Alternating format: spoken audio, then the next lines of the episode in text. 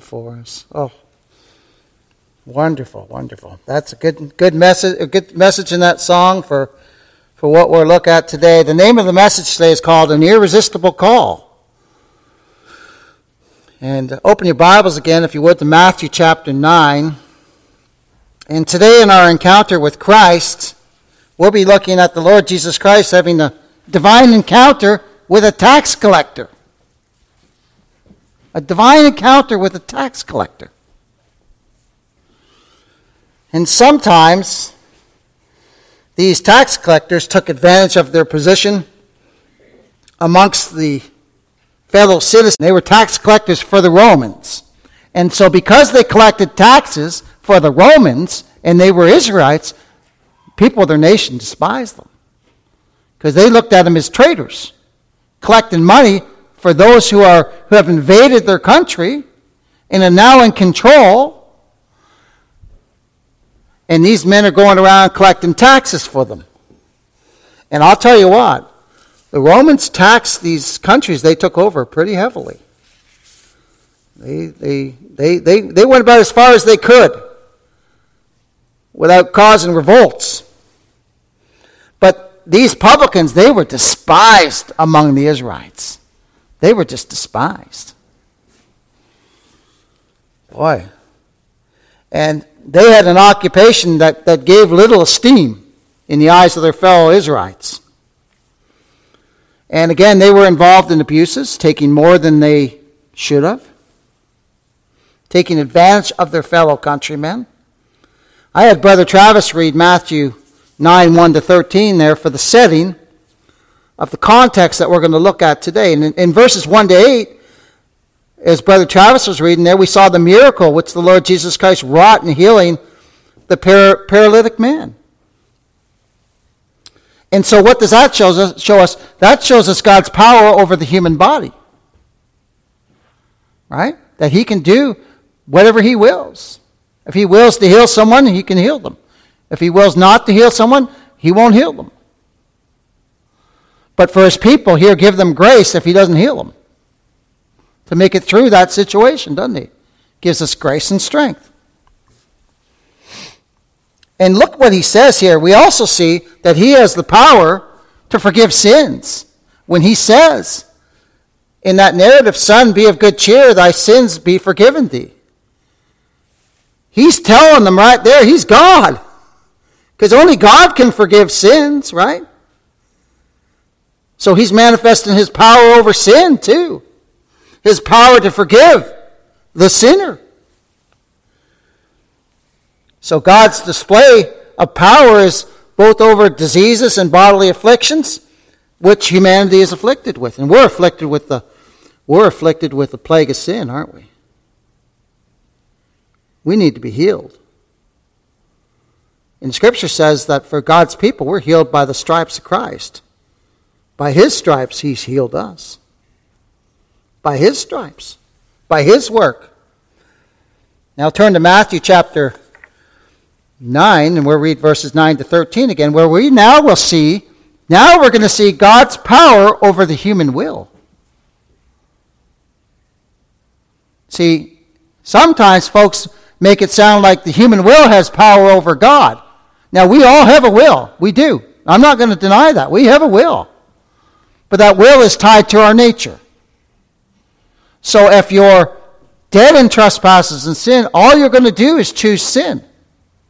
Because your will is bound to that nature. But if you're born again by the Holy Spirit of God, now you have a new nature guiding you. Now you will choose to fight sin and hate sin in yourself more than in anybody else. So we are going to see here, though, God's power. It's not man's will that has power. We, our will, our will is, is again absolutely chained to our nature. And if you have a nature that's dead in trespasses and sins, all you're going to do is sin. Now, we're still sinners even after we're saved, right? Every one of us would admit that. But now we have a battle in, in our, within us that we never had before. We never, the old timers just call it civil war within the believer. I like that because it's like a civil war, isn't it? Oh my. So look at this, though. Look at this. God Almighty. I'll tell you this. If you've come to Christ, if you've come to Christ, it's because God made you willing in the day of his power, the scripture says. Your will, your will was moved by the new nature. You see? See, we don't deny man has a will. The new nature, when you're born again of the Holy Spirit of God, you've been given the faith to believe. And as, as Linda said, now he's everything to us. Now Christ is everything to me. He wasn't before. My old dead nature, he wasn't everything to me. Was he to you? No. But now he's everything. He's my wisdom, my righteousness, my sanctification, my redemption. He's the King of kings and the Lord of lords. I just want to praise him. And it's so for you too, isn't it? Because of the new nature within us, beloved. Because now we're guided. Now our will is guided by this new nature. And it's the Holy Spirit in us. We're born again by the Holy Spirit of God. Now we have a new nature governing, governing our will. That's why, that's why you go in contrition to God when we, when we've sinned and we say, Lord, forgive me. Even though we're saved, we still say, Lord, forgive me. That's why, because of that new nature within us. That's why we cry out to the Lord in prayer, is because of that new nature within us. See, our wills are now, again, governed by that new nature. We're new creatures in Christ, the scripture says. We're not what we were. We're not what we were. And we will also see here that no one can stay the Lord's hands. No one can stay the If God's going to save someone, He's going to save them. If God's going to do something in this world that He willed and purpose, there is absolutely no one that's going to stay His hand. Daniel says that, right? Nebuchadnezzar, after he ate dirt for, for a little while, right? He said, he said, There's no one who can stay God's hand. He does whatever he wills in the army of heaven because he's a, he's a supreme leader, he's a supreme king. He does whatever he wills in the army of heaven, and all the inhabitants of the earth are reputed as nothing. Well, praise God, he has, he has mercy and grace on some of us nothings. Right? Now, we're, because he chose us in Christ, we're trophies of the grace of God. So then why does he have mercy on some? Because he died in their room and place at Calvary's cross. Because he redeemed and purchased them with his precious, precious blood. Look at this in Matthew chapter 9, verses 9 to 3. Or 9 to 13. 9 to 3. What am I talking about? Matthew chapter 9, verses 9 to 13. We see here that God, the Lord Jesus Christ, God in the flesh, is going to have a divine encounter with a man named Matthew. A man named Matthew. It says here. And as Jesus passed forth from thence, from when he healed the paralytic man, he saw a man named Matthew sitting at the receipt of custom, and saith unto him, Follow me. Now he didn't say it to everybody, did he? He zoned right into Matthew, and he said, Follow me. And he arose and followed him. And it came to pass, as Jesus sat at meat in the house, Behold, many publicans and sinners came and sat down with him and his disciples. Matthew had him back to his house. And Matthew didn't just invite the Lord back, he invited all kinds of other publicans and sinners. Oh, aren't you glad it says that? Aren't you glad that Christ sits in the midst of publicans and sinners, beloved? I'm so thankful because I'm a sinner. I'm so thankful when I read these verses that Christ sat in the midst of publicans and sinners and sat down with him and his disciples. And when the Pharisees saw it, they said unto his disciples, Why eateth your master with publicans and sinners? Why is he eating? Why is he eating with those tax collectors? Why is he eating with those sinners? These, these self righteous, I can just hear them dripping their self righteousness. These Pharisees, oh, we don't even let them touch us. Right? They're just dripping with that self righteousness and that proud pride why is he doing that with those publicans and sinners? Oh, hallelujah. That he sits with publicans and sinners. Praise be to God that he's in the midst of publicans and sinners. Oh, that's good news for sinners. And it says, But when Jesus heard that, he said unto them, They that be whole need not a physician, but they that are sick. And then look what he says. But go ye and learn what that meaneth. Go, search the scriptures and learn what that means. Huh. I will have mercy and not sacrifice. That's a quote from Hosea chapter 6, verse 6. He says, For I am not come to call the righteous, but sinners to repentance. Look at that. You're not come to call the righteous, the proud, self righteous Pharisees who don't even want people to touch them. Oh, my. We can't even eat with those folks. They're, just, they're so beneath us. Well, I'm glad that Jesus ate with them publicans in there because that's where I am from. I'm cut from the same mold as those folks. My. Makes my heart rejoice. Makes my heart rejoice. So marvel here at how divine grace works. And we have here a display of divine grace. In all the encounters that we've looked at, we've seen open displays of God's grace and mercy, haven't we? It's been a wonderful study so far because we've seen, we've seen how God works and moves and just wonders, wonderful displays of mercy on undeserving people. Matthew's no, no, not deserving of, of being called by God. Not at all. He has no merit in himself. God didn't look down through time and say, Well, Matthew's going to have faith, so I better write him in the book of life. No, that's not how it works. When God looked down through time, He saw us all dead in trespasses and sins, and He saw have mercy on that one and that one and that one. And that was all done in eternity. That's amazing, isn't it? It, it, it leaves us in literal awe that God would have mercy on us. It, it's just incredible. And it's all according to God's divine will and purpose. If you're sitting here today and you're saved by the grace of God, you are sitting here saved according to the will and purpose of God. Just let that sink in. We didn't know it when we were born, when, as I mentioned in Sunday school, when we were little tykes running around when we were little. We had no idea that we were one of God's elect. We didn't have a clue. As we grew up into, into adolescence, we had no clue. And as we grew up into being a young man or a woman, we had no clue. And, and maybe the Lord saved you when you were a teenager. Maybe the Lord saved you when you were in the 20s or 30s or even older. But at that, that time that was purposed by God, you heard the gospel. And you were born again by the Holy Spirit of God and given faith to believe, to look to Christ. You know what? You know when we say look to Christ, you know what that means? Just look to Him. Just trust Him. There's no magic potion or anything. It's just looking. It's just trusting every day. Lord, I'm, I'm, I'm trusting you. You're my salvation. You're my everything. That's what it means to look to Christ, just to trust Him, to rest in Him. And God given faith does that, doesn't it? Now, God given faith is, right, in us. Right? But it's still God given faith. And just because we're like that sometimes, that doesn't change the fact that we're still we're born again, we're saved by God. That's done. The work is finished. Okay? Where our faith is so small, isn't it? When we when we stop and think our faith is so tiny, we doubt so much, or we have things go on in our lives where we just but our faith is but faith is a grain of mustard seed.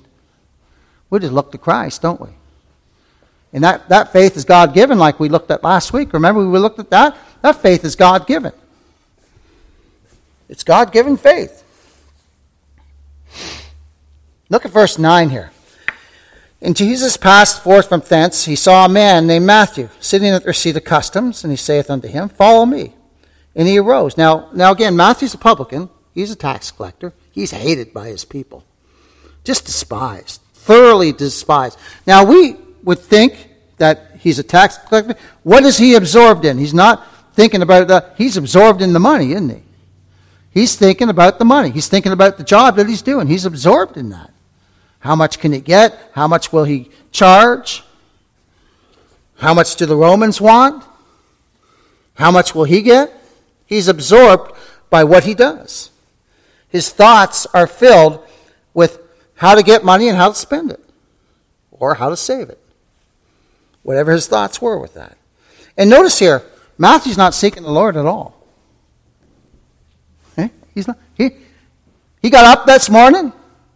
He went to the place where he collects taxes, and he's not seeking the Lord at all.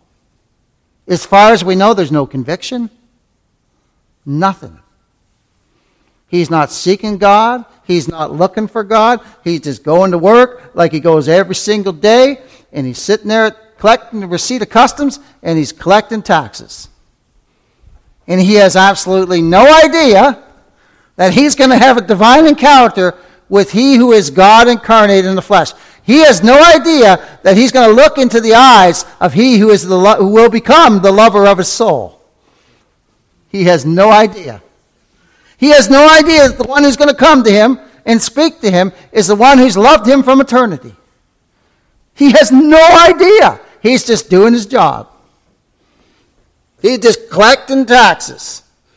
And as far as we know, he has no concern for, for his soul. As far as we know, the text doesn't say anything.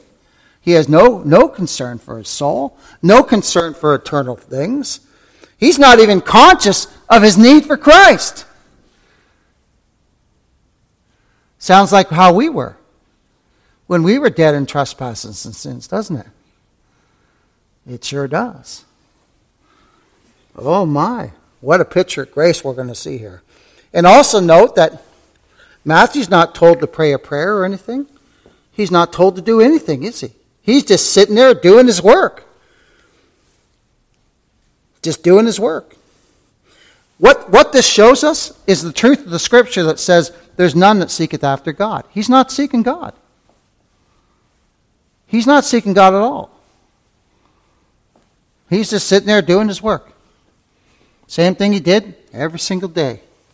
Or he took the Sabbath off. But the same thing that he did for six days. He's just sitting there doing it. There's no preparations here. No preparations at all. Nothing preceded the Savior's call. Nothing. Matthew did not first experience deep, deep feelings of guilt or a great time of mourning. He didn't experience that. Not at all. He didn't experience repentance, as far as we know here. He didn't even acquire great knowledge, did he? No, he's just sitting there doing his work. And he's going to have a divine encounter.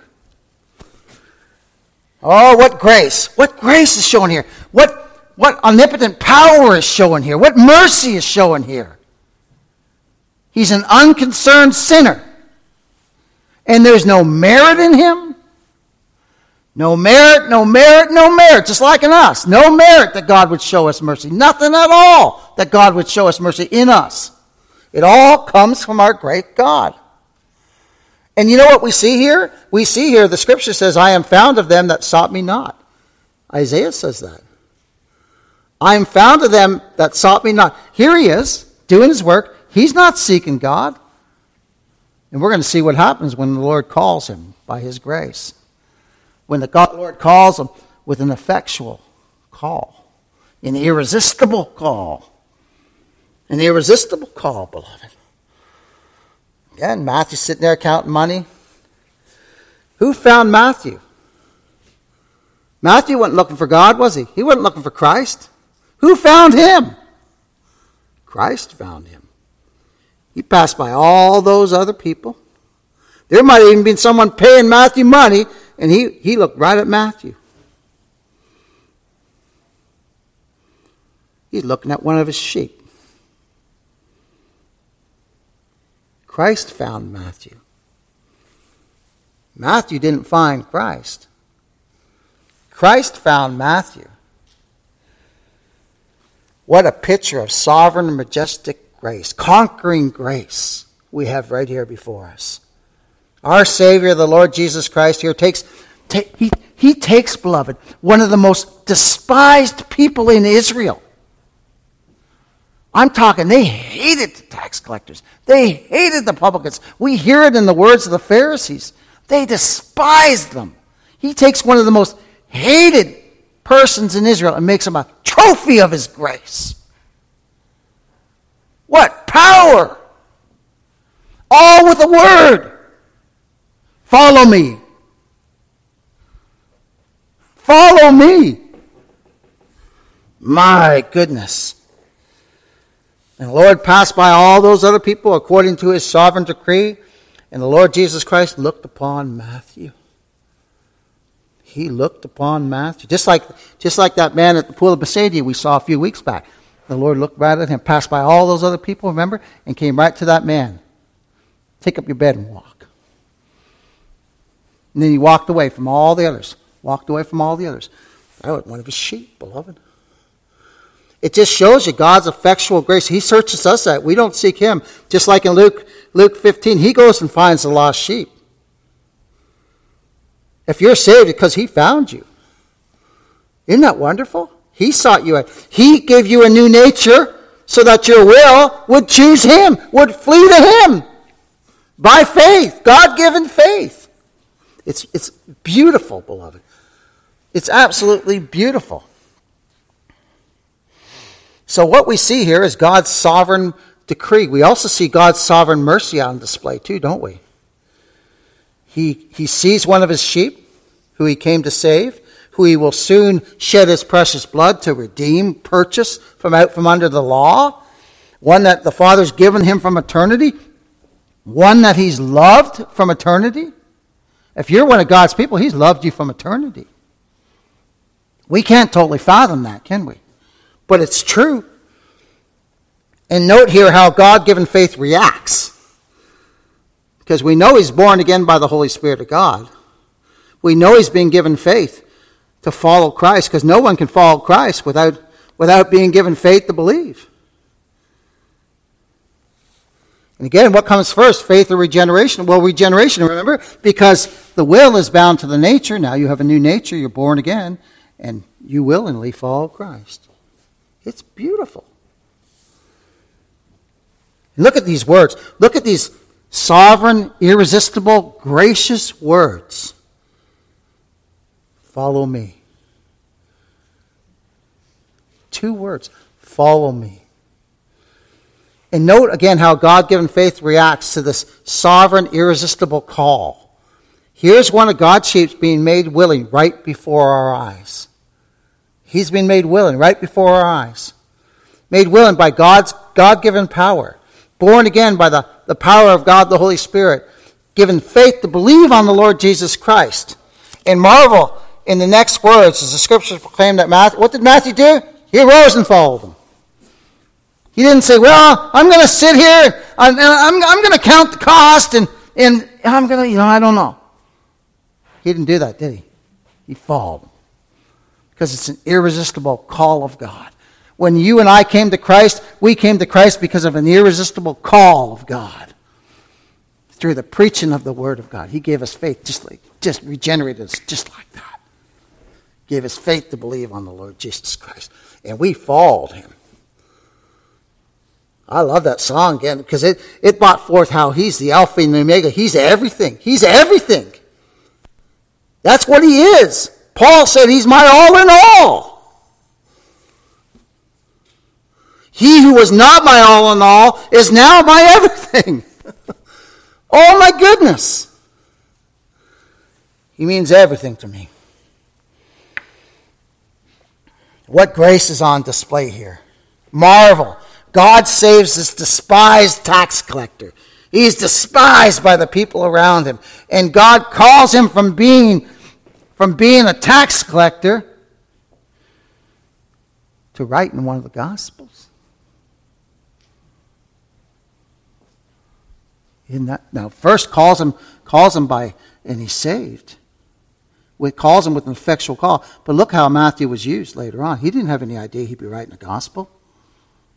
He was moved by the Holy Spirit of God, wasn't he, to write the Gospel of Matthew. Now here we have it. His name has now, is now known by millions. He had no idea that would happen. But who would he focus you to? He wouldn't focus you to himself. He'd say, Look to Christ. Look to him. And we know that because of the words that the Holy Spirit had him author. My, we know, we know that he had God given faith. You know what, you know what it says here? Listen to what the Greek Greek Bible, I have that Greek literal Bible, and I pulled this verse up just to see what the Greek literal Bible says. It says this In Jesus passing on from there, saw a man called Matthew sitting at at the tax booth. And he said unto him, He said to him, Follow me. And having arisen, he followed him. He just got up and followed him. Sitting there doing his tax, being the tax collector. Lord says, Follow me. Oh, he gets right up and he just left everything behind, didn't he? My sovereign and sovereign irresistible grace. And, and what, what words? You know, these words came with power, right? Because he's the Lord Jesus Christ. Listen to what the psalm says here. It, it says here, and it says here about us make haste and delay not. Matthew makes haste, doesn't he? He doesn't delay. That's what God given faith does. It doesn't make it doesn't it doesn't delay. It makes haste. It runs to Christ. It runs to Christ. And you know what's on display here in this text? Psalm 29 4 says, The voice of the Lord is powerful. The voice of the Lord is full of majesty.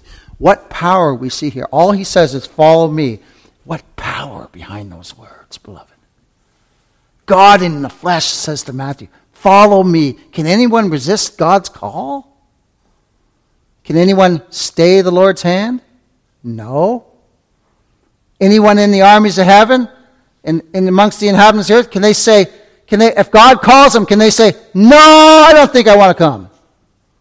No, none can stay his hand. He calls him by his grace with an effectual, irresistible call. And what is the result again of God given faith? It gets up and falls him. Oh my. It's incredible. So here's the God man. The Lord Jesus Christ commands, and Matthew must follow. He must follow. He makes haste to follow Christ. Praise the name of God. Oh my. And let us ponder again Matthew's reaction. It says here in the scriptures that he arose and followed him. He followed Christ. He followed Christ. He wasn't following a mere man. He wasn't following a mere prophet. He was following the Messiah. He was following Christ. He waited for nothing. He didn't say, Well, I'm going to wait for a convenient time. Well, maybe tomorrow. How many times I heard people say, well, maybe tomorrow, or maybe when I get a little older, I'll make a decision for Christ. Well, my goodness. Number one, if Christ doesn't save you, you're not going to be saved. Right? See, they think all the power's in their hands. But the scripture also says that today is the accepted time. Don't wait. You might not have tomorrow. I might not have tomorrow. Don't wait. Behold, now is the accepted time. Behold, now is the day of salvation, today. If you're not saved, flee to Christ. You might breathe your last breath tonight and not even know it. Or you might tarry for a few years and then breathe your last breath and go to a Christless eternity. My, oh my. So Matthew, he, he, didn't, he didn't tarry. He didn't wait for a convenient time. You know, Felix told Paul this. He said, as he reasoned of righteousness, temperance, and judgment. Paul came before, he was, came before Felix and he preached the gospel of Felix, who was a leader. And Felix said this. He said this in, in Acts chapter uh, 24, verse 25. He said, And he reasoned of righteousness, temperance, and judgment to come. Felix trembled and answered. So, so Felix heard the word but he only heard the word. It didn't come to him in power. He only heard the word. He trembled, and he answered, Go thy way, for this time when I have a convenient season, I'll call for you. I'll call for you. I'll call for you later, Paul. When I have a convenient time to hear what you have to say, then I'll call for you. He never called for him. He perished in his sins and went to a Christless eternity. Today is the accepted time. Today is the day of salvation. Behold, now is the accepted time. Behold, now is the day of salvation. 2 Corinthians chapter 6, verse 2. Now.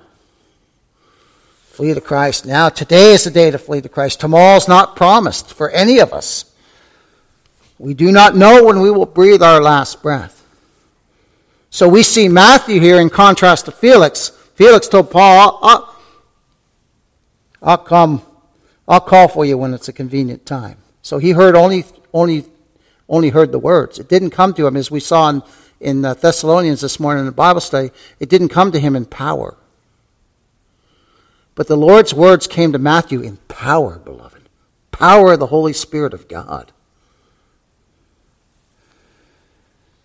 What a contrast we see between the two.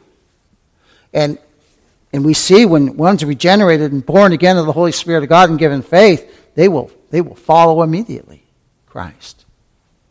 You know, God can save you without you moving a muscle because it's a heart work.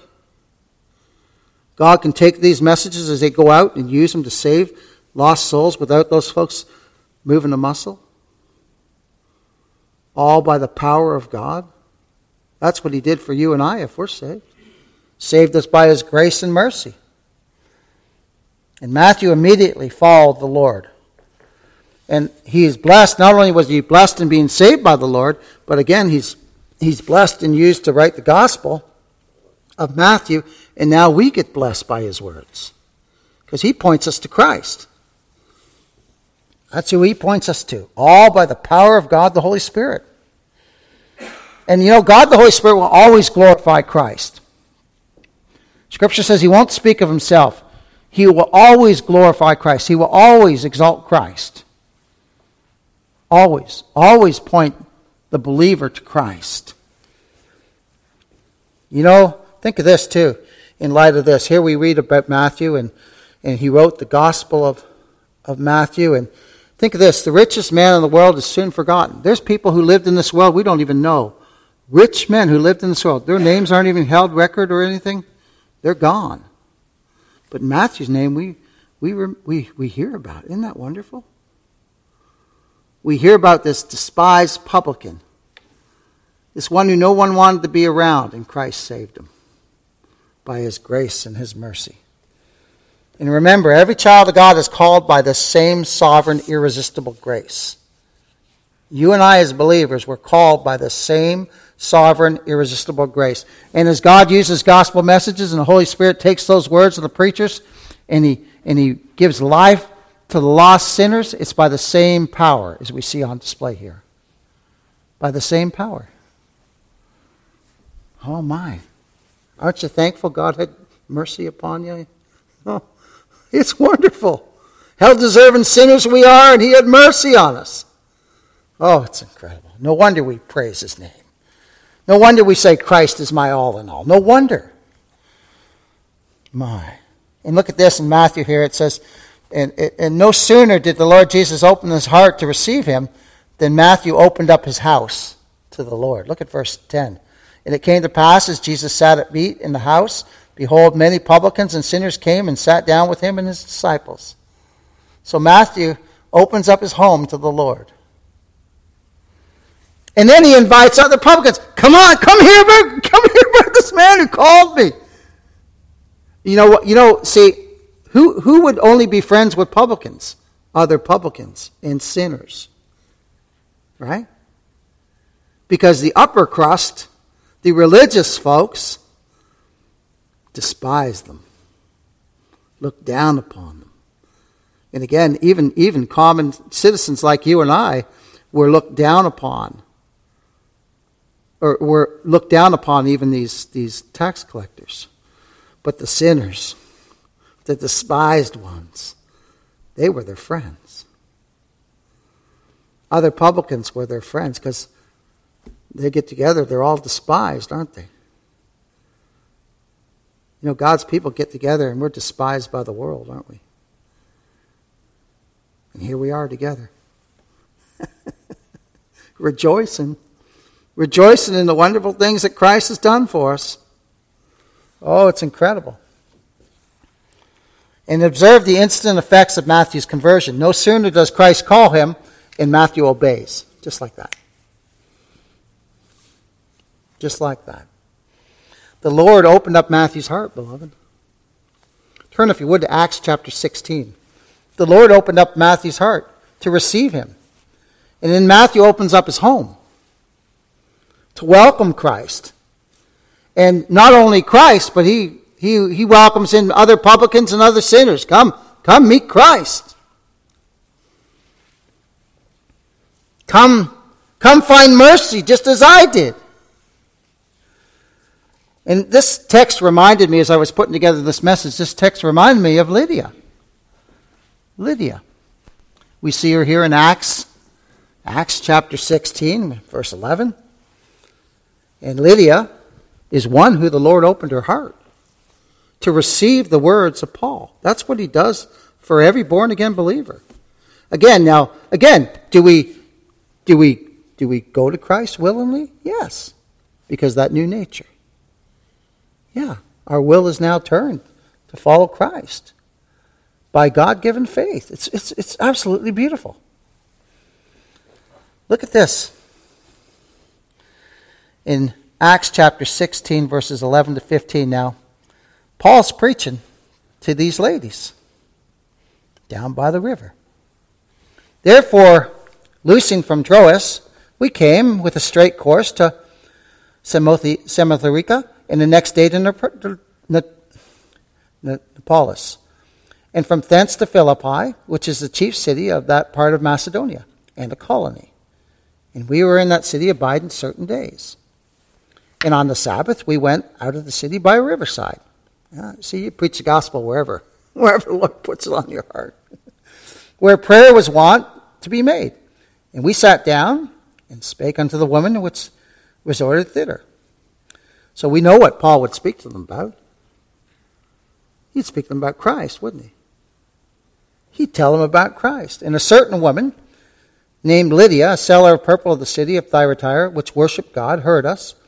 Look at this. Whose heart the Lord opened. That's what he does for his people. He opens our hearts. He gives us new hearts, right, to worship him and adore him. Look at that.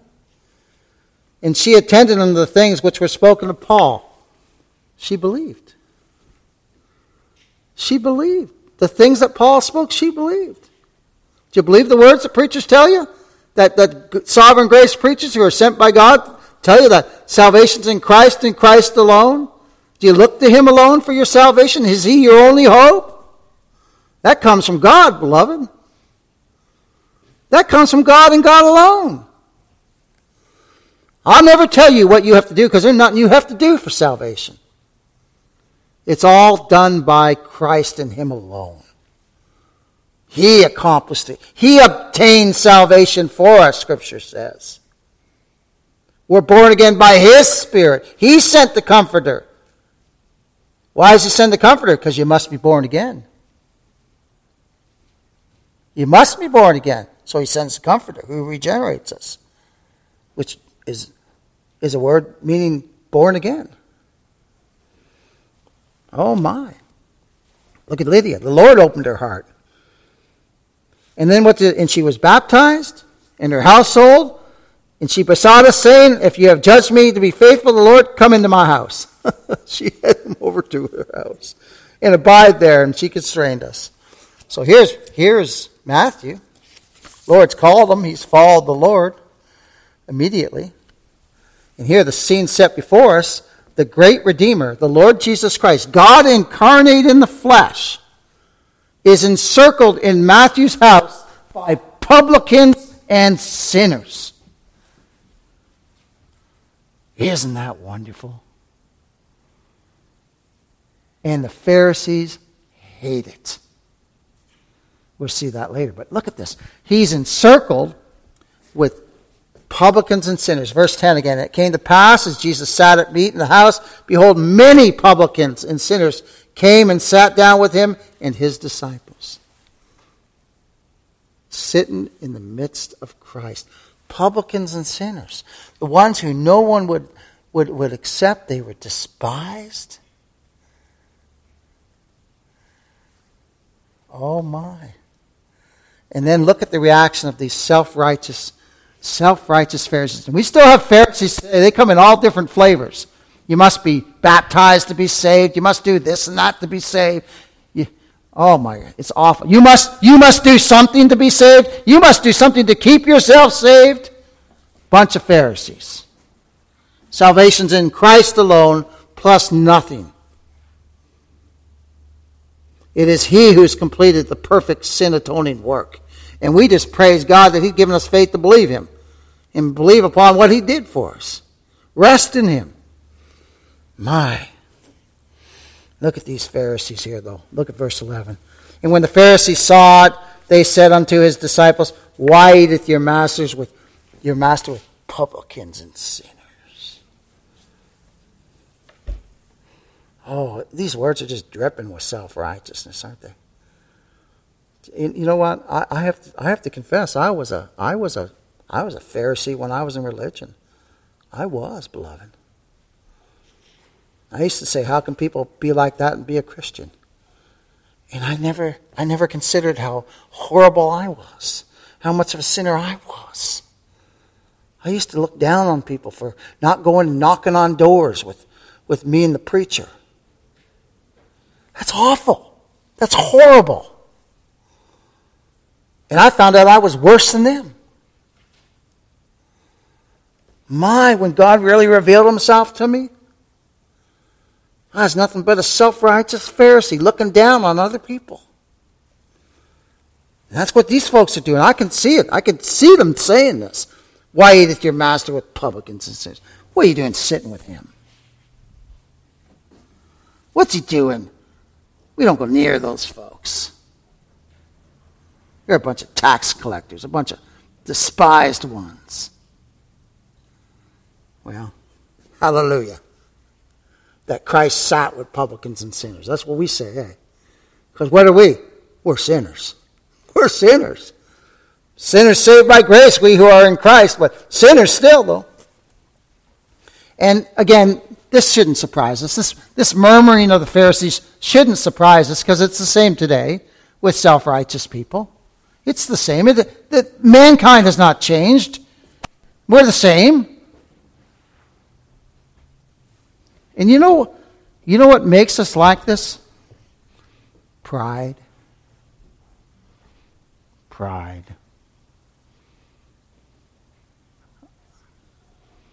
Even after we're saved, we still got a lot of pride, don't we? Yeah. I remember Donnie Bell saying, there's enough pride in him to burn the whole church down that he preaches at. It's true. True right here, too. My. Lord's so good to us. Isn't the Lord so merciful to us? Isn't He so wonderful? That He'd have mercy upon we sinners? Isn't He incredible that He'd, have, that he'd sit that He'd sit with the despised ones and sinners, tax collectors, the ones everybody hated? Here He is, right in the midst of them. Oh my. You know, heaven's filled with people who are sinners, saved by the grace of God saved only by the grace of God. They didn't get there by anything they've done, except all what Christ has done. My, oh my. And you know what this shows too? This shows that they were ignorant of, of God's design for which the Messiah was to come into the world. They were supposedly looking for the Messiah, but they were ignorant of why the Messiah would come into this world. Why would the Messiah come into this world? To be a Savior. He's the great physician, He's the healer of sin sick souls. And we see that brought forth in the next verse that they drew from the lips of our Lord a rebuke, but it's accompanied by blessed words for sinners. He says, I come not to call the righteous, but sinners to repentance. So there's a rebuke and then there's a blessing for sinners. Rebuke to the self righteous and a blessing to sinners. Oh, it's wonderful, isn't it? It's wonderful. I come not to call the righteous. I, I didn't call, come to call self righteous Pharisees. I come to call these sinners. These despised ones. Right here. And look at Matthew uh, chapter 9, verses 12 and 13. We'll read that now. Oh, what? We see the wonderful grace of God on display here. But when Jesus heard that, he said unto them, They that behold need not a physician. Okay, so if you're, you, you don't think you need to be saved, you think you're whole. That's what Christ said here to them Pharisees. You think you're whole. You don't think you even need a Savior. You say you're looking for the Messiah, but you say you don't need him. Uh, but they that are sick, publicans and sinners. Look at this. But go ye learn what that meaneth. I will have mercy and not sacrifices. I am not come to call the righteous. There's the rebuke but sinners to repentance. There's the balm. Oh, it's beautiful. Oh, it's beautiful. So, what wonderful words from He who is called the great physician. He who is called the Savior of sinners. They think they're fine, these Pharisees. They think God will accept them based upon what they do. Their supposed righteousness, which is nothing but filthy rags in the eyes of the Lord. You know, God only accepts sinners in Christ. He won't accept sinners any other way. Only in Christ. He said, This is my beloved Son in whom I'm well pleased. And he's pleased with those who are in Christ. Are you in Christ? Rejoice if you are. Give God all the glory. Give him all the glory. Oh, God only accepts sinners in Christ, who is the only Redeemer. There's no other way to the Father. There's no other way to heaven except through Christ and Him alone. He finished the work all by Himself. And our Lord responds with these words They that behold need not a physician, but they that are sick. But go ye and learn what, I, what that meaneth. I will have mercy and not sacrifice, for I have come not to call the righteous, but sinners to repentance. You know who's speaking these words? Jehovah Rapha, the Lord that healeth. The Lord that He healed us from all our sins, didn't He? He's the Lord. And He's also Jehovah Jireh to us. Jehovah Jireh is speaking these words too. The Lord that provides. He provides that salvation to His people. Every knee will bow to him. He's the King of kings and he's the Lord of lords. We see that right here on display when he says to Matthew, Follow me. And then Matthew got right up and followed him. What a word of power. Have we ever comprehended the true measure of his divine and human nature? That he's the God man? Think about that this week. Just let that roll around in your minds this week. That he's the God man. He's God in the flesh. And, and we see how low and how condescending our great king was. Where is he, where, where is he, where is he holding court? He's the king of kings and the lord of lords. But he's on this earth. Where is he holding court? With publicans and sinners. Not among, not among the who's who of the religious world. He's holding court as the king of kings while he's on earth with publicans and sinners. That's wonderful. He's right in their midst. My! And even when he was on earth, known as the Son of Man, what gleams of his divine glory shone forth in those truly royal acts which he did. My, he showed that he had all power. He showed that he was King of kings. And it came to pass, I love this again in verse 10. It came to pass as Jesus sat at meat in the house, behold, many publicans and sinners came and sat down with him and his disciples. That's the best place to be, sitting at the feet of Jesus. That's the best place for a sinner to be, sitting at the feet of Christ. So he who is Lord of the sea, he who is conqueror over the demons, which we've seen in, in this study, he who is healer of the sick, he who is the forgiver of all sins for his people, now has company with publicans and sinners, the lowest of the low. And when the Pharisees saw it, they didn't see his condescension work, condescending work. They didn't see that he was humiliating himself and lowering himself. They didn't see that at all. They just they are so full of pride. They thought it was absolutely wicked that he was eating that he was eating with publicans and sinners. They that be whole need not a physician, but they that are sick. Sick. So, beloved of God, our Lord Jesus Christ came here on purpose. He came here on purpose that he might save us from our sins. He came here on purpose. And he finished the work 2,000 years ago. The work is, it is finished, it's done. And you who feel sick with sin today and sick of sin, flee to Christ. He's the only hope. Come sit down with him as these publicans and sinners did. Come sit down at his feet. And remember the words, All that the Father giveth me shall come to me, and him that cometh to me I will no wise cast out. What words of hope, what words of assurance. We come to him with nothing as poor, bankrupt sinners. We own our sinnership. We own our, the fact that we are sinners. And we come to him by faith. Why? Because we've been given a new nature. And our wills are now guided by that nature. And we flee to Christ. Let us never forget that Christ is the sinner's Savior. And He came here to save we who are his people. Praise be to God.